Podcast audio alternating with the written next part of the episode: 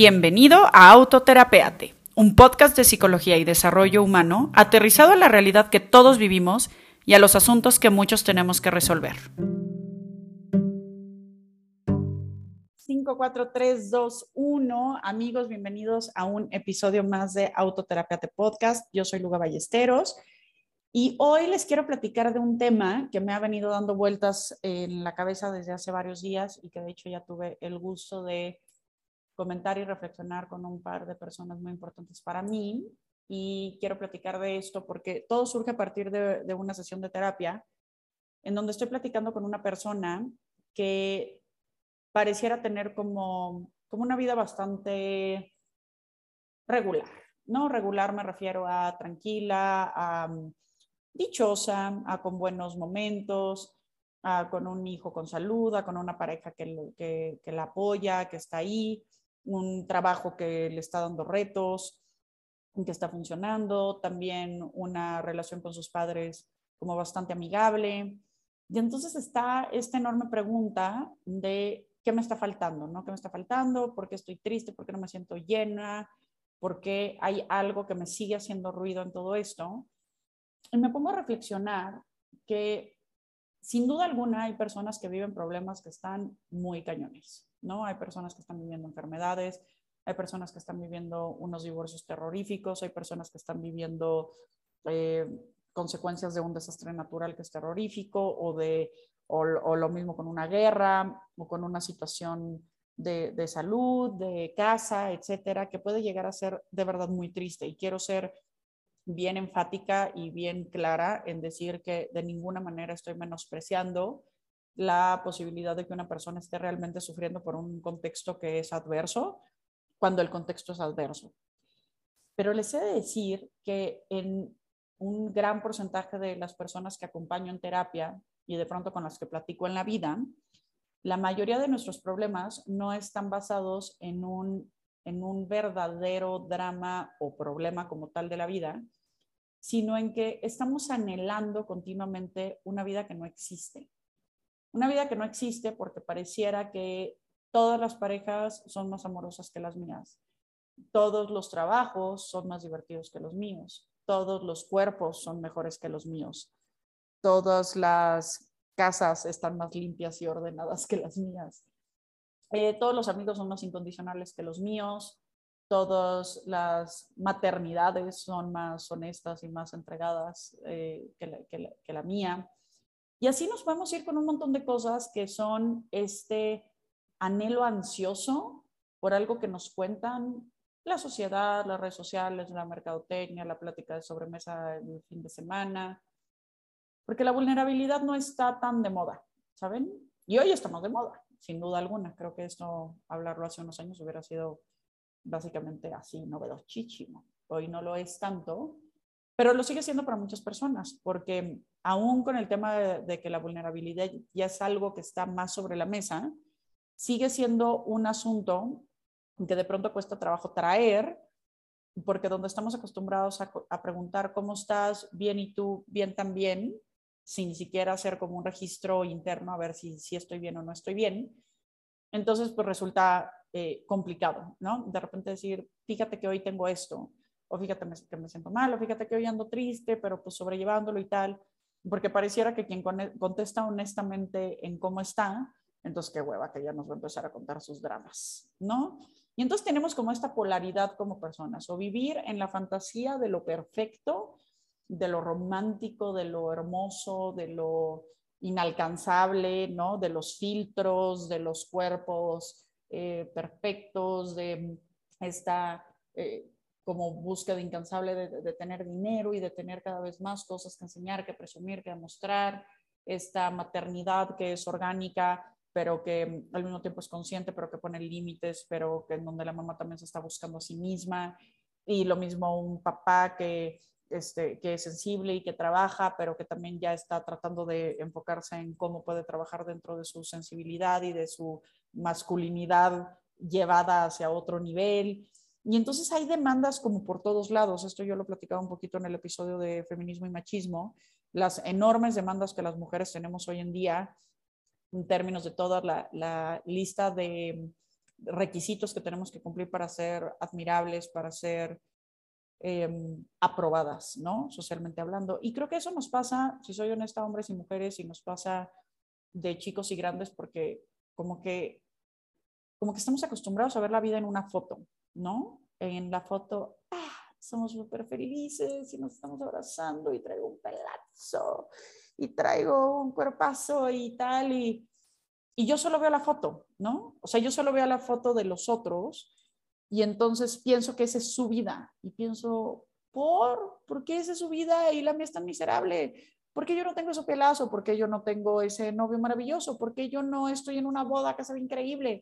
¿Por qué yo no estoy bailando tal? ¿Por qué no? Y entonces pareciera que una foto es una realidad. Pareciera que una foto no es un momento. Un momento además posadísimo. Es un momento que tiene la intención de verse así. Un momento que tiene la intención de, de lanzar una imagen y una señal de algo que no quiero decir que es una mentira, pero que es momentáneo, que es pasajero. Y entonces nos volvemos poco dichosos y nos volvemos depresivos frente a no tener una vida que nos estamos contando que tienen todos menos yo. Y entonces no solamente es la desgracia de no tenerlo, sino ahora la como decepción de por qué yo no soy capaz de tenerla. Y les he de ser bien honesta en que cuando estoy en mis sesiones de terapia y platico con todo el mundo, nos enfrentamos a cosas bien parecidas, a dramas bien parecidos, a dolores bien parecidos, a incertidumbres bien parecidas, que solo basta tener el valor de poner sobre la mesa para decir, ah, no manches, a mí también me pasa eso. ¿Y tú cómo lo sobrellevas? Pues de esta manera. ¿Y tú cómo? Pues de esta otra. Y entonces empezamos a platicar un poquito más de la verdad, de la verdad que hay detrás del, vivieron felices para siempre, de la verdad que hay detrás de una foto con panza plana, de la verdad que hay detrás de eh, una carrera exitosísima, porque hay un montón de dolor y de sacrificio y de cuestiones que son bien fuertes y que también hay que asumir como parte de. Nos toca ver a Michael Phelps recibir las medallas, pero no nos toca ver sus entrenamientos. Eh, nos toca ver, sí, los eh, cuerpos tal vez de las modelos, pero no nos toca ver su estilo de vida. Puta, que, que Shakira ahorita, ¿no? O sea, todo lo que está pasando alrededor de eso y lo que pasó hace unos meses con el tema de, de Will Smith y de, mm, Chris Rock con esta como momento desafortunado en donde, en donde cayeron eh, Will Smith en ir a golpearlo. Y es que pareciera que es un escándalo cuando la gente, cuando las figuras públicas caen en asuntos humanos. Y si bien yo no quiero decir que esté bien que hagan una cosa o la otra, sin duda no, no apruebo ni aplaudo ni la mala broma de Chris Rock, ni la agresión de Will Smith, ni la infidelidad de Piqué también creo que son seres humanos y que eso nos pasa a todos todo el tiempo. Lo único es que no nos están poniendo en cámaras, no somos famosos y a nadie le importa si nos pasa a nosotros, ¿no? Pues le importará ya a la gente chismosa de tu vida alrededor que quiera saber y tal, pero pues no somos tan interesantes como para que estén escuchando todos estos asuntos de nosotros y, ponga, y nos pongamos en boca de. Pero a ver, el tema de Piqué era importantísimo la semana pasada y hoy tal vez ya se acabaron los memes al respecto y pasó porque todo es transitorio, porque todo es temporal. Y creo que la utopía de estarnos enfocando en una vida que no existe y que es perfecta y que es romántica y que es mucho mejor que la mía, nos tiene atados a una eterna infelicidad. Porque la felicidad como, como un estado del ser y como un sentido de plenitud, Creo que es algo que se adquiere tanto en momentos de, que, suman momentos de desgracia, de gozo, de alegría, de decepción, de tristeza, y en donde en el balance de los resultados hay crecimiento y hay conciencia y hay caminos de construcción y de enriquecimiento con otras personas, en donde no se están acumulando solo títulos o solo dinero o solo mujeres o solo eh, bolsas o solo lo que sea que estamos acumulando, sino la experiencia que hay detrás de todo eso. Y entonces logramos ver a la felicidad insisto, como un estado del ser y no como un estado del ánimo, porque donde estamos esperando que sea un estado de ánimo, entonces nos vamos a ver tremendamente frustrados porque la felicidad no puede ser todo el tiempo, porque nada puede ser todo el tiempo. No podemos, vaya, desde la cuestión más... Em, eh, eh, como efímera como pudiera ser comer algo que nos gusta, pues también, o sea, vas a tener el antojo enorme de ese pastel que te fascina o de esas papas que te fascinan o esos tacos que te fascinan. Y la gran realidad es que las primeras dos o tres mordidas te van a saber, no mames, es todo lo mejor que me puede pasar en la vida.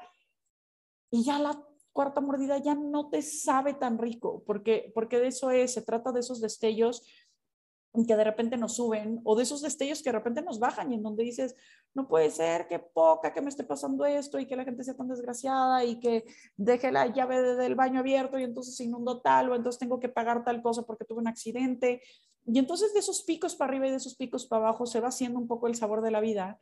Pero creo que si aprendiéramos a ver la vida dentro de la cotidianidad que eso implica, entonces apreciaríamos la realidad de las cosas y no el anhelo ansioso por ese mundo que no existe, por ese mundo que nos estamos elaborando en la cabeza en donde tenemos que todavía llenar un chorro de requisitos para ser feliz, en donde todavía tenemos que cumplir con un chorro de demandas para que entonces seamos aprobados, para que seamos amados, para que seamos reconocidos.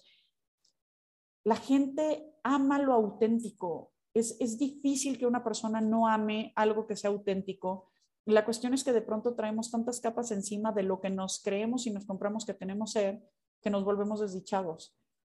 Si regreso a esto que les decía de, la persona a la que le estaba dando terapia y cómo empezó a ocurrir este tema, fue un decir, híjole, tienes, tienes todo. Y no por hacer sentir culpable a la persona de decirle, tienes todo y no agradeces, porque ahora resulta que además de todo soy malagradecida, ¿no? Y no se trata de eso, pero se trata de ver las cosas como son, aquí esta enorme invitación a escuchar el, episodio con Alex Camberos hablando de budismo y que es ver las cosas como son y no bajo la historia que me cuento y no bajo lo que me expresan redes sociales y no bajo lo que se habla en la sobremesa, porque, porque cuando te dan el anillo todo el mundo te dice que, qué maravilla y qué felicidades y que, ¡ay! ¿Y qué te vas a poner? Y esto y el otro y ta, ta, ta. Claro, porque sería súper hater y sería súper este, inadecuado que alguien le dijera, uh, no, pues piensa bien eso, porque el divorcio y porque tal, y vivir juntos es de la fregada, y no, y empiezan a salir los, chistes así amargos de que, no, pues dicen que el matrimonio es, este, malos, eh, es un intercambio de malos humores en el día y malos olores en la noche, ya saben, así típico tío incómodo que ya te está haciendo ver como todo lo que no va a estar padre. Y es que el problema es que o escuchamos un discurso o escuchamos el otro, sin entender que la vida son los dos discursos entretejiéndose todo el tiempo y en donde sí que emoción que te vas a casar y te vas a ver espectacular y vas a ser la princesa que siempre soñaste y todo el mundo te va a cargar y vas a bailar este, lo que quieras y vas a aventar el ramo y la que va a cachar el ramo también se va a contar un chorro de historias acerca de su vida, pero también tal vez en la noche no van a ser el amor como te lo imaginaste porque van a llegar muertos de cansancio o borrachos o lo que sea. Y entonces empieza el conflicto al día siguiente porque ¡Ah! no hicimos el amor y era la luna de miel. Y entonces te empiezas a preocupar por lo que te contaste que tenía que pasar y no por lo que pasó, que fue tuve una boda poca madre, llegué a mi casa, me dormí porque estaba muerta de cansancio y me queda una vida al lado de este hombre, de esta mujer, a quien le puedo hacer el amor las veces que yo quiera, mientras ella quiere y mientras los dos lo construyamos. Pero entonces estamos persiguiendo estos eh, estereotipos, estas ideas que de repente nos hacen no gozar la vida como es y entonces estar en un yo quisiera que las cosas fueran diferentes para mí, y lo he vivido muchísimo en la maternidad, aprender a madurar es aprender a disfrutar solo el momento que existe.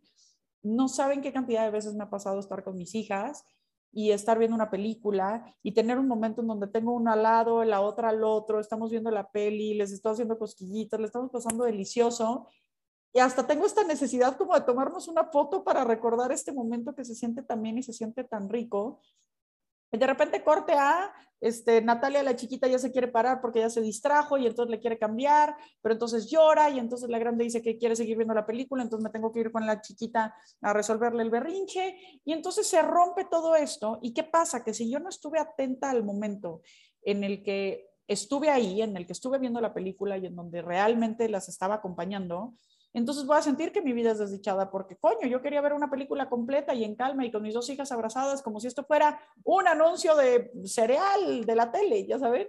Y pues no es así, no es así, duró lo que tenía que durar. Y tal vez va a haber otro momento hermoso en el que mi hija se va a calmar de ese berrinche y me va a decir, mamá, me siento triste y yo poder, podré hablar con ella acerca de la tristeza y nos podremos abrazar y de repente me voy a molestar porque resulta que dejó otra vez sus juguetes tirados. Y la vida va a ser eso, va a ser un fluctuar y demás. No es una foto, la vida es un video. Y en todos los videos, como en los podcasts, como en todo lo que estamos viendo que está en vivo y que está ocurriendo en realidad, tiene momentos altos y bajos. En em, el episodio anterior de Feminismo y Machismo les comenté de un libro que estoy leyendo que, que se llama Indomable y de verdad me está pareciendo espectacular, tiene una cantidad de contenido hermoso, me es bien complicado elegir como solo el que quiero expresarles, pero se lo recomendaría enormemente a hombres, mujeres, creo yo que a partir de una edad adolescente, tal vez de 17 años, pudiera ser eh, recomendado y seguramente caerán 20 diferentes según la edad y, el contexto. Y les quiero leer una parte y literalmente la, voy a leer porque quiero que lo reflexionemos juntos. El episodio se llama Bosques, es la página 182 y dice lo siguiente. Mi amiga Mimi me contó que estaba preocupada porque su hijo preadolescente pasaba horas con el teléfono encerrado en su habitación. ¿Crees que está viendo porno? Le pregunté. No, exclamó Mimi, no puede ser, es muy joven. Acabo de leer que la edad promedio a la que los niños descubren el porno es 11 años. Dios mío, Mimi negó con la cabeza. No me parece bien espiarle, es su teléfono. ¿Qué va? Tú pagas la factura, es tu teléfono y él lo tiene en préstamo. Me da miedo lo que pueda descubrir, confesó. Ya, a mí también, todo el tiempo, reconocí. Pero ¿y si ya ve porno? ¿Y si ya se ha perdido en ese mundo? ¿No quieres averiguarlo? No tengo ni idea de lo que le diría. Mira, conozco muchas personas adultas que consideran liberador cierto tipo de porno, pero el porno con el que se topa la gente joven en Internet es veneno misógino. Tenemos que explicárselo para que no aprendan que el sexo consiste en violencia. Yo creo que decir algo, lo que sea, aunque nos dé miedo, nos sintamos incómodas y balbuceemos mientras nos ponen los ojos en blanco, es mejor que no decir nada. Y si le dijeras que la sexualidad es un aspecto emocionante y maravilloso del ser humano, que es natural sentir curiosidad por el sexo y que cuando sentimos curiosidad acudimos a Internet en búsqueda de información. Sin embargo, recurrir a Internet para saber más de sexualidad plantea un problema. No sabes quién te está dando la información. Hay personas que despojan el sexo de toda vida para empaquetarlo y venderlo en Internet. Lo que venden no es sexo real, carece de conexión, de respeto, de la capacidad de mostrar emociones, que es lo que hace sexy nuestra sexualidad. Este tipo de sexo lo venden personas que se parecen a los traficantes de droga. Venden un producto que provoca en las personas un subidón momentáneo parecido a la alegría, pero que luego mata la verdadera alegría. Mucha gente que empieza a mirar porno de muy joven se engancha a ese subidón. Al final tienen dificultades para disfrutar el sexo real con seres humanos de carne y hueso. Tratar de aprender sobre el sexo a través del porno es como tratar de aprender sobre las montañas o lisqueando el ambientador que venden en las gasolineras. Cuando por fin llegas a las montañas de verdad y respiras ese aire puro y natural, tal vez te sientas confuso. Podrías desear que oliera como esa versión falsa y prefabricada del ambientador. No queremos que te mantengas apartado del porno mientras eres joven porque el sexo sea malo. Queremos que te mantengas alejado del porno porque el sexo de verdad, con la humanidad, emoción y el amor que conlleva, es indescriptiblemente bueno. No queremos que el sexo falso te arruine el auténtico. Hago énfasis. No queremos que el sexo falso te arruine el auténtico. Y si le dijeras algo así, le pregunté a Mimi, no dejes a ese niño tan adorable a solas en el bosque solo porque a ti te da miedo entrar a buscarlo.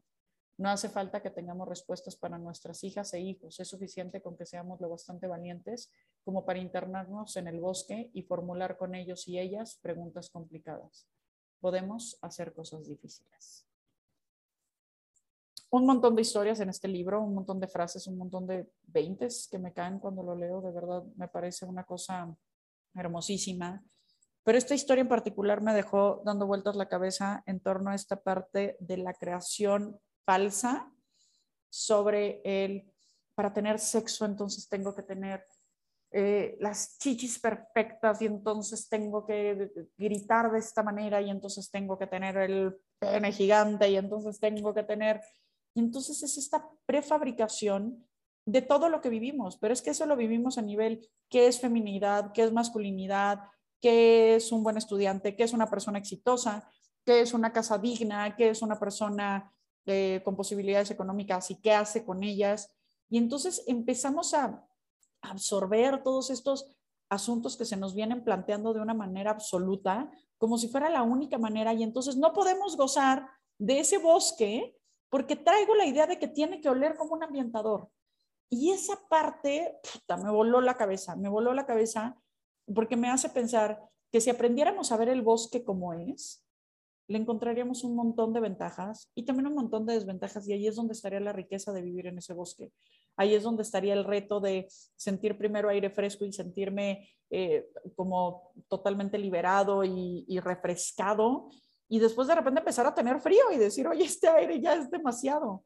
Y lo mismo me puede pasar en términos de la pareja, y lo mismo me puede pasar en términos de una amistad, y lo mismo me puede pasar en términos de una fiesta. ¿Cuántas veces no nos hemos ido de una fiesta al after con toda la intención de que, de que esto no pare, de que esto no acabe, y de repente llegas al after y te la pasas de la fregada y se super rompió el momento, y entonces ya alguien está demasiado borracho como para que sea oportuno que esté ahí, y entonces nos ponemos en riesgo, porque es extender y extender, extender, y creo que de verdad hago este énfasis en que de pronto lo que tenemos que aprender es a vivir dentro de la magia de lo cotidiano, a vivir dentro de las diferentes expresiones de amor que existen en nuestro entorno, desde las diferentes expresiones de gratitud que podemos sentir por tener agua a la mano, por tener frío y podernos tapar, por tener a nuestro hijo o hija cerca, por poder platicar con alguien, por no estar profundamente solos, porque casi siempre cuando empiezo a trabajar con alguien y me dice que no tiene nada, que no tiene nadie, que es desdichado, que la vida no vale nada, que, y que las cosas son tan, tan, tan radicalmente tristes, basta con darle tantita distancia crítica y encontramos que sí hay alguien alrededor que lo quiere, que sí hay una razón para luchar, que sí hay algo que agradecer en la vida y cuando nos ponemos en un estado de gratitud, entonces se nos forza a ver la vida como es y no como quisiéramos que fuera.